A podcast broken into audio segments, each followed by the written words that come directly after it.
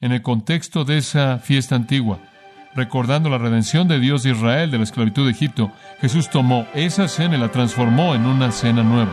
Y ahora cuando vemos el gran punto redentor en la historia, no vamos a Egipto, vamos al Calvario.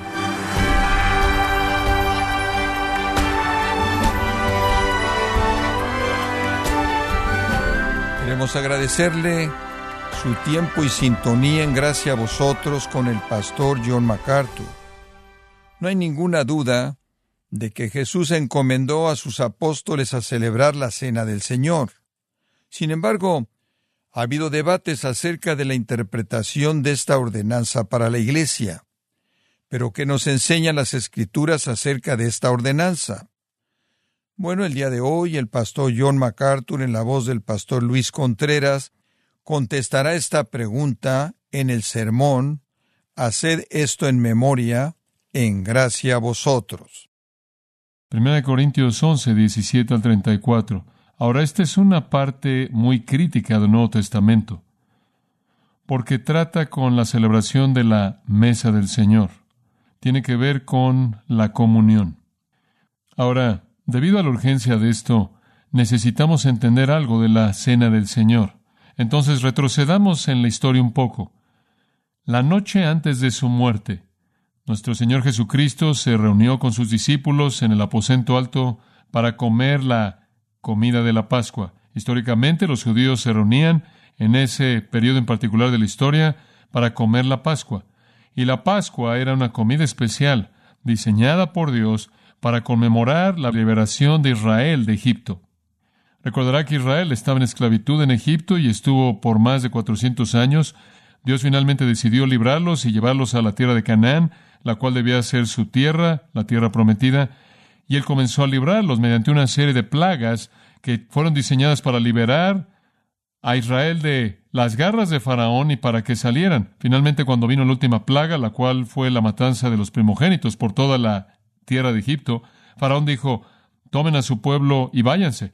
La única manera en la que los hijos de Israel podían protegerse del ángel de la muerte, que iba a quitarle el primogénito a toda casa, era matar un cordero, tomar la sangre del cordero, colocarlo ahí en el marco de la puerta y después comer el cordero junto con algo de pan sin levadura, etcétera, y algunas hierbas, como la comida de la Pascua.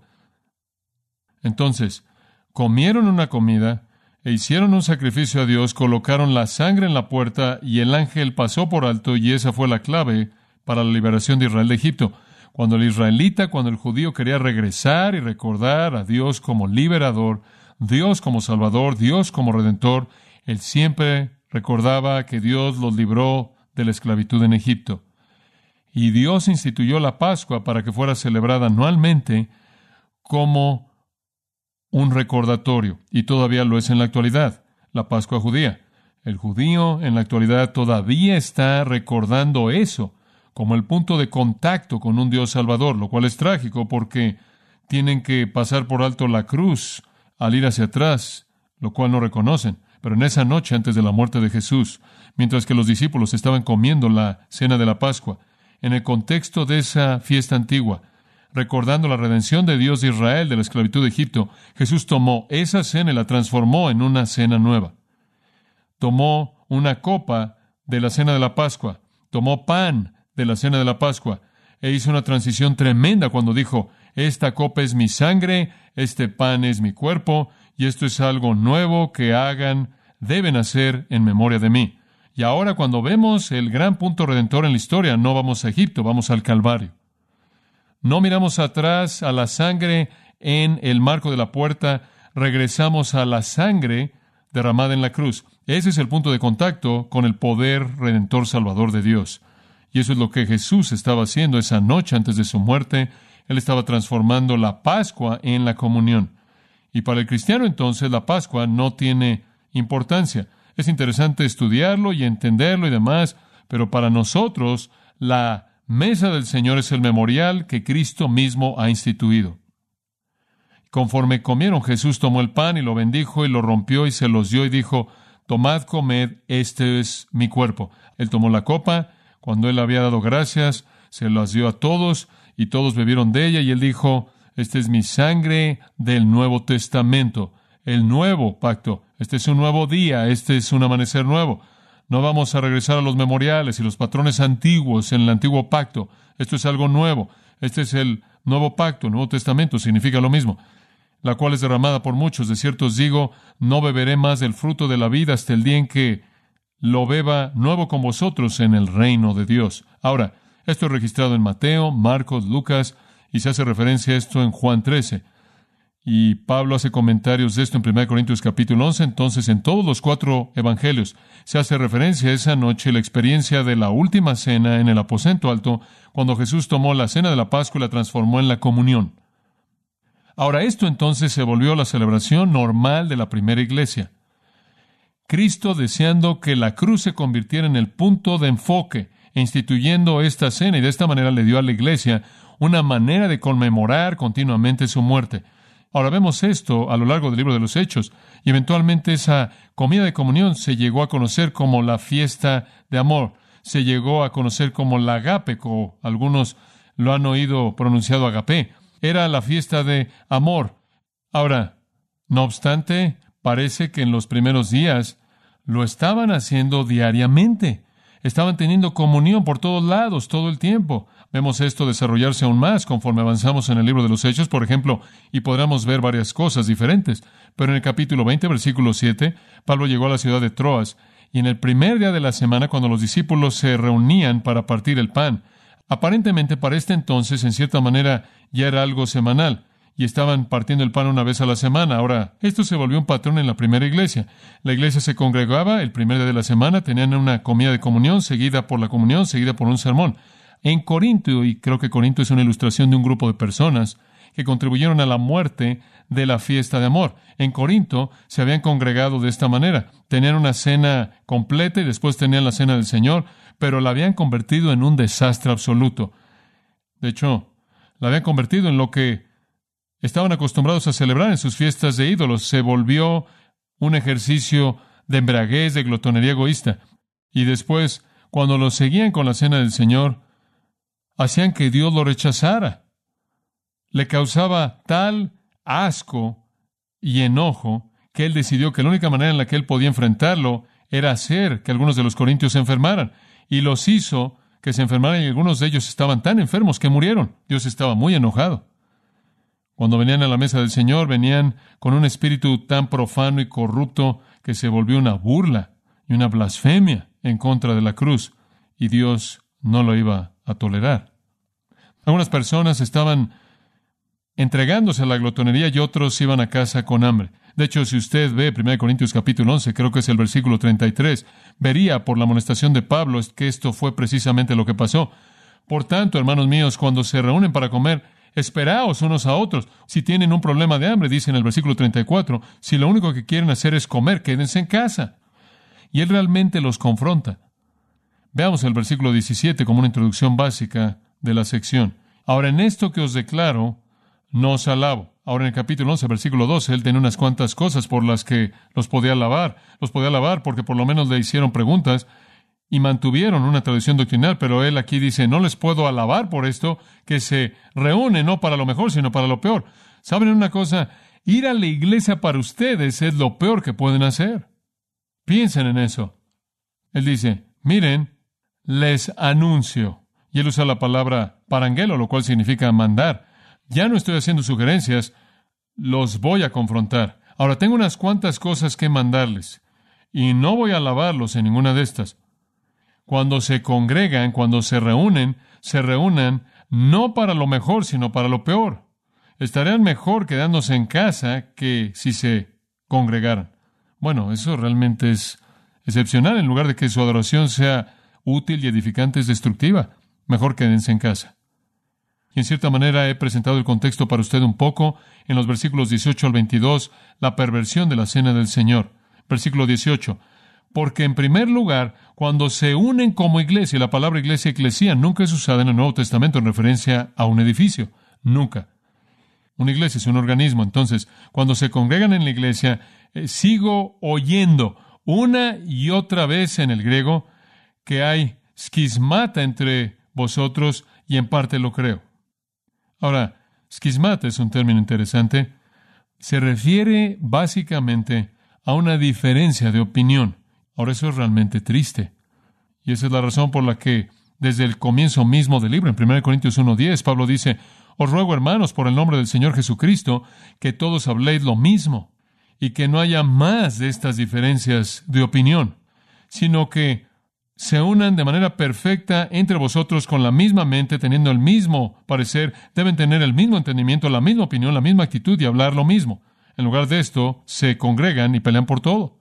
Dice usted, bueno, ¿qué es lo que hace que una iglesia pelee así? ¿Qué hace que una iglesia se divide en pequeños grupos? Le voy a decir lo que la causa. Pablo se lo dio de manera tan clara como usted lo puede oír. Y yo, hermanos, no puedo hablar a vosotros como espirituales, sino como qué? Como a carnales. No son carnales porque habiendo entre vosotros divisiones y contiendas y demás, y envidia, no son carnales, lo que la causa es la carnalidad, andar en la carne, hacer lo que la mente dice en lugar de andar en el espíritu y hacer lo que Dios dice que causa división. Lo que más debe temer la iglesia en mi mente la división. Eso es verdad en la mente de Pablo. Y se habían dividido de toda manera diferente, no solo los grupos del capítulo 1 y 3, no solo la dicotomía entre ricos, pobres, sociológicamente, sino que tenían todo tipo de divisiones y pequeños grupos Simplemente había un espíritu de división que permeaba todo y el problema de la división era como un incendio forestal en la asamblea corintia. Y llegaron a la mesa del Señor y conforme se sentaron para comer, conforme se sentaron para tratar de tener comunión en torno a una comida, simplemente era tan obvio que estaban tan fracturados que hicieron una burla de todo esto. Y Pablo dice, en parte lo creo. ¿Cómo es posible que en parte lo creo? Porque lo he oído tantas veces. Estoy seguro de que hay algo de exageración y quiero que sepan que no lo creo de manera total. Ahora él avanza en el versículo 19 y esta realmente es una información interesante. Él dice, lo creo por esta razón. Lo creo porque también debe haber divisiones entre vosotros para que los que son aprobados puedan ser manifiestos entre vosotros. Hombre, esa es una afirmación extraña.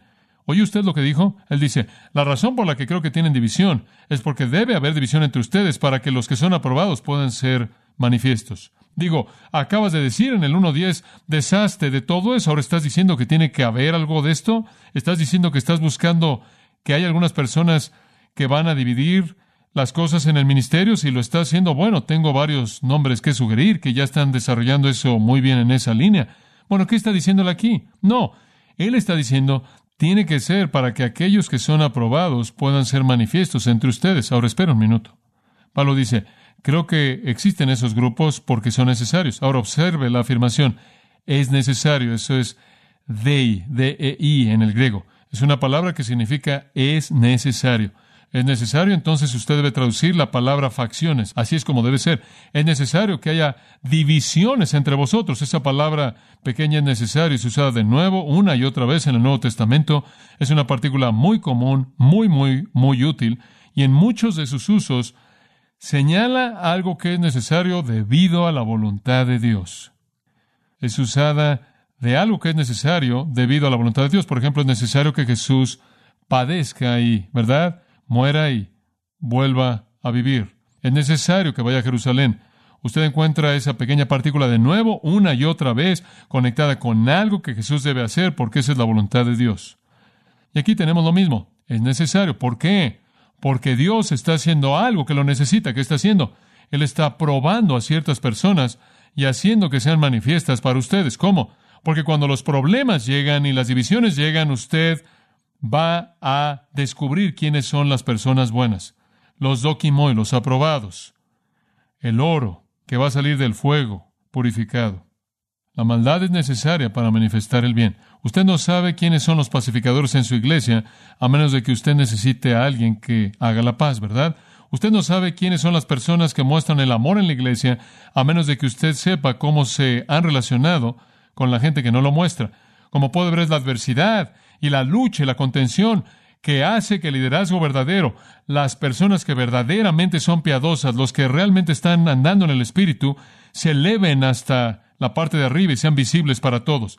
El problema tiene una manera de manifestar la personalidad y tiene una manera también de manifestar la espiritualidad. Los Dokimoi son los que se aferran ahí y dan evidencia de andar en el Espíritu en medio de una situación difícil. Por ejemplo, en Primera de Tesalonicenses 2.4, nos dice algo acerca de estos dokimoi. Esa es una palabra griega para probado o aprobado. Dice, como fuimos los dokimoi literalmente de Dios, esa es la idea, si no la traducción, como fuimos los dóquimos de Dios, los aprobados, los probados por Dios, de que se nos encomendara el Evangelio. Ahora escuche, Pablo dice, aquí hay algo acerca de los aprobados. Son aquellos a quienes Cristo les encomienda el ministerio.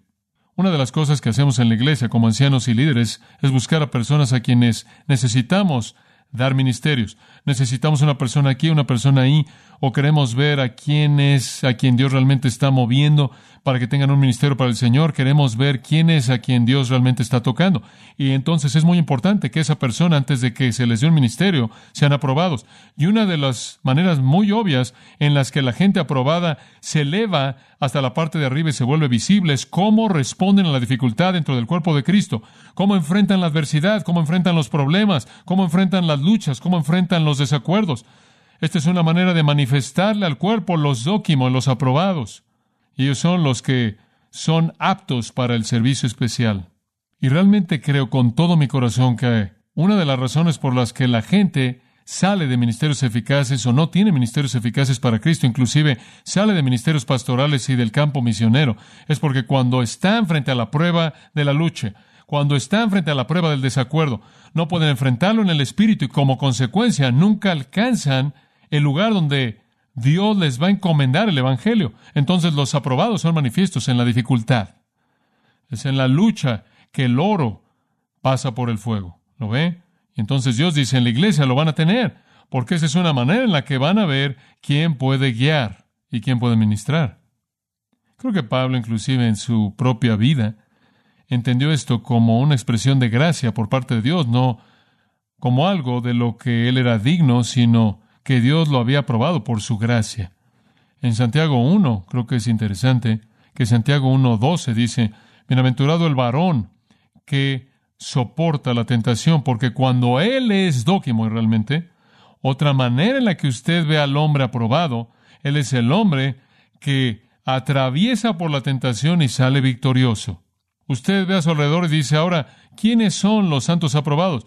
Son los que enfrentan la lucha y son los que soportan la tentación y son los que recibirán, cuando son probados, una corona de vida.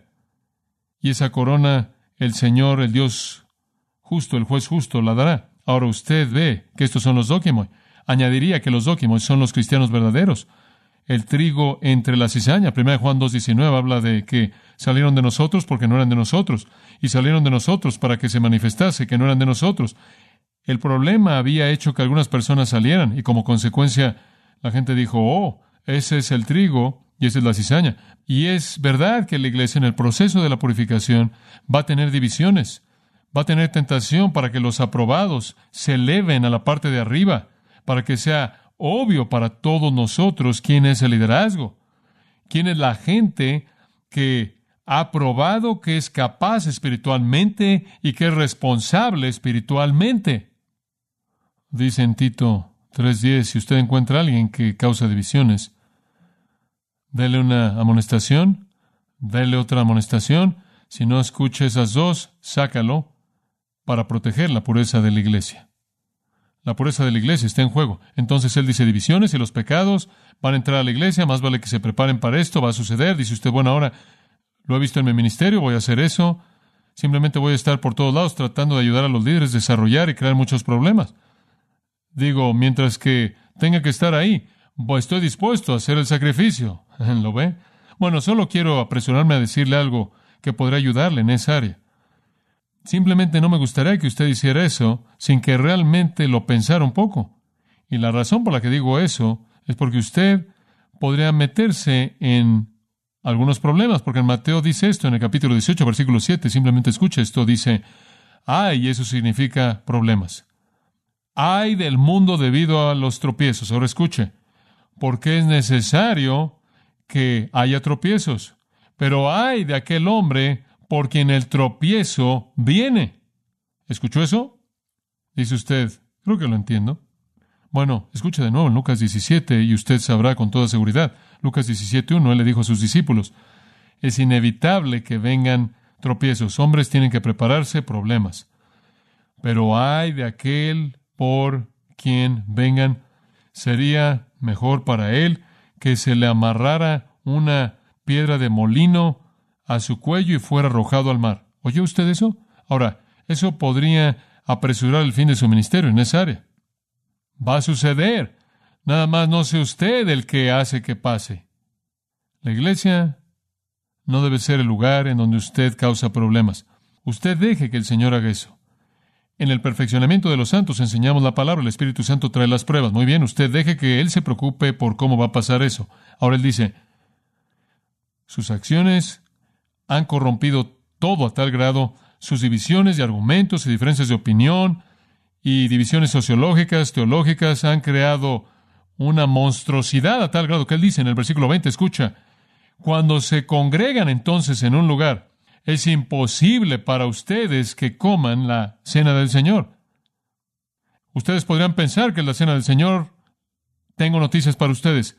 Esa no es la cena del Señor la que están comiendo. Podrían estar bebiendo una copa y diciendo algunas palabras y podrían estar comiendo un pedazo de pan y diciendo algunas palabras, pero esa no es la cena del Señor. Es imposible celebrar la cena del Señor cuando tienen sus corazones como los que ustedes tienen. No puede ser hecho. Y después Pablo, simplemente en frustración, como si estuviera encontrando o buscando una razón por la que estaban haciendo, lo dice en el versículo 22. ¿Qué? ¿Qué voy a pensar? ¿Cuál es la respuesta? ¿Es porque no tienen una casa en donde comer y beber? Digo, andan por las calles y el único lugar al que pueden ir a comer es ahí, entonces tienen que venir aquí y atragantarse. ¿Es eso? ¿No tienen una casa? Si tienen hambre, podrán irse a casa y comer y beber. Tienen que convertir la comida de comunión en glotonería y embriaguez porque no tienen una casa en donde pueden comer y beber. ¿Es esa la razón? O quizás no es porque tienen una casa, quizás es que menosprecian la iglesia de Dios. Quizás su problema es que odian a la iglesia y prefieren destruirla rápidamente. Quizás su deseo es tomar lo que Jesús ha comprado con su sangre preciada y echarla a perder. ¿Es eso lo que quieren hacer? Y hombre, siempre pienso en esto cuando pienso en alguien que trata de hacer algo divisivo en una iglesia. ¿O es porque odias a la iglesia que estás haciendo esto? Esta es tu manera de decir, Señor, solo quiero que sepas que debido a que tú edificaste la iglesia voy a tomarme la libertad de destruirla. ¿Esa es la razón por la que estás haciendo esto? Cuando siembras semillas de discordia o división, Pablo dice, ¿es eso lo que tienen en mente? O quizás esto, quizás simplemente quieren avergonzar a la gente pobre, quizás simplemente disfrutan el colocar su pie sobre el cuello de alguien que no tiene nada, quizás esa es la razón por la que se están conduciendo así o no tienen una casa, o aborrecen a Dios, o aborrecen a la gente. ¿Qué les voy a decir? Él dice, ¿debería alabaros? No os alabo en esto. No hay alabanza para ustedes. La iglesia es un lugar en donde, quizás el único lugar, en donde los ricos y los pobres deberían poder tener comunión juntos, donde los ricos y los pobres deberían amarse el uno al otro. Jesús hizo esto claro, los apóstoles lo presentaron de manera clara, se volvió el patrón de la nueva iglesia conforme compartían todas las cosas en común. En Gálatas 2.10, Pablo dice, oigan, no olviden a los pobres. La iglesia es un lugar en donde las barreras deberían derribarse. Y sabe una cosa, en el mundo antiguo eran rígidas. Digo, habían hombres libres y esclavos, y hombres y mujeres, y griegos y bárbaros, y la gente que hablaba griego y la gente que no lo hablaba, y gente preparada y no preparada, y judíos y gentiles, y ricos y pobres, y romanos y no romanos, y los que tenían preparación y no preparación, todas esas barreras, y la iglesia se congregaba y simplemente las despedazaba todas. Los muros fueron derribados, Efesios 2 dice. Veinte años después, están construyéndolas otra vez, levantándolas todas. Dice usted, pero John, ¿qué dice esto para mí? Creo que dice muchas cosas. Número uno, dice, más vale que venga a la mesa del Señor. Y en segundo lugar, dice, más vale que tenga cuidado en cómo trata la iglesia. Y más vale que se asegure de que no haga nada para dividir la iglesia. Y le voy a decir, cuando usted viene a la cena del Señor, Espero que no venga con ningún sentimiento racista, porque en Cristo no hay ninguno. Espero que no venga con ningún sentimiento sexista o sentimiento clasicista o sentimientos egoístas que no se preocupa por otros, porque si es así, usted pervierte esta comunión y usted pervierte la mesa del Señor, así como la iglesia corintia lo hizo. ¿Y qué le voy a decir? Le voy a decir lo que Pablo dijo. No lo alabo. Nos congregamos para tener comunión, amados, nos congregamos para adorar a Dios, nos congregamos para celebrar nuestra unidad, que sea pura, que sea real y deje usted que el Espíritu Santo en su providencia permita que las divisiones vengan para la purificación de la iglesia, no las comience usted. Confío que nuestra iglesia no sea como la iglesia corintia, pero que nuestra iglesia sea como la iglesia tesalonicense, de quien Pablo dijo esto. Siempre damos gracias a Dios por todos vosotros, haciendo memoria de vosotros en nuestras oraciones, acordándonos sin cesar de la obra de vuestra fe y del trabajo de vuestro amor y la perseverancia en la esperanza de nuestro Señor Jesucristo delante de Dios y nuestro Padre. Además, Él dijo esto, y esto es hermoso, y acerca del amor fraternal, no necesitáis que os escriba, porque vosotros sois enseñados por Dios amaros unos a otros. Padre nuestro, vemos cómo los corintios habían pervertido todo. Y Padre, eso es lo que deseamos evitar. Enséñanos cómo hacer la paz, enséñanos a cómo traer unidad. Danos el deseo, sobre todo, de ser obedientes a ti. Sálvanos de nuestro egoísmo. Profundiza nuestro amor unos hacia otros para que nos sacrifiquemos por satisfacer las necesidades que cada uno tiene. Y te daremos gracias en el nombre de Cristo. Amén.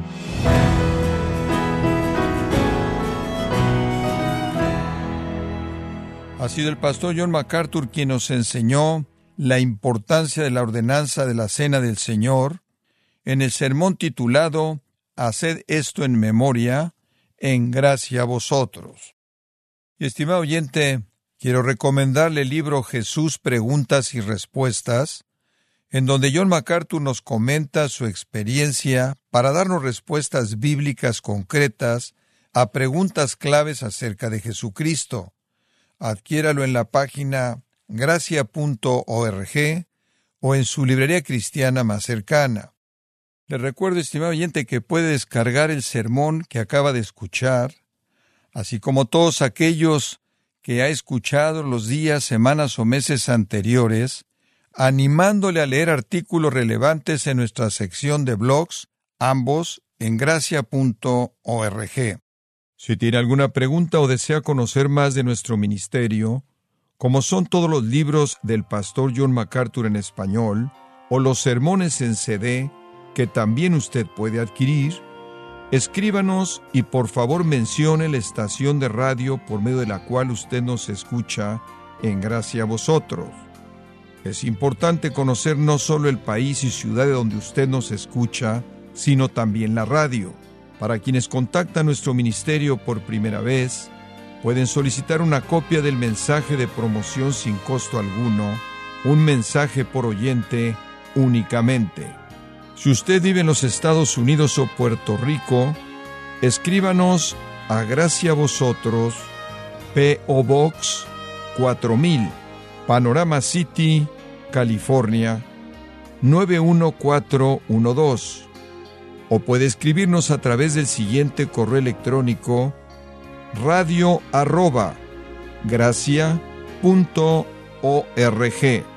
Bueno, en nombre de John MacArthur y el personal de este organismo, queremos darle las gracias por su tiempo y sintonía y queremos pedirle que no deje de orar por este ministerio, como también por la estación de radio por la cual usted nos escucha de lunes a viernes.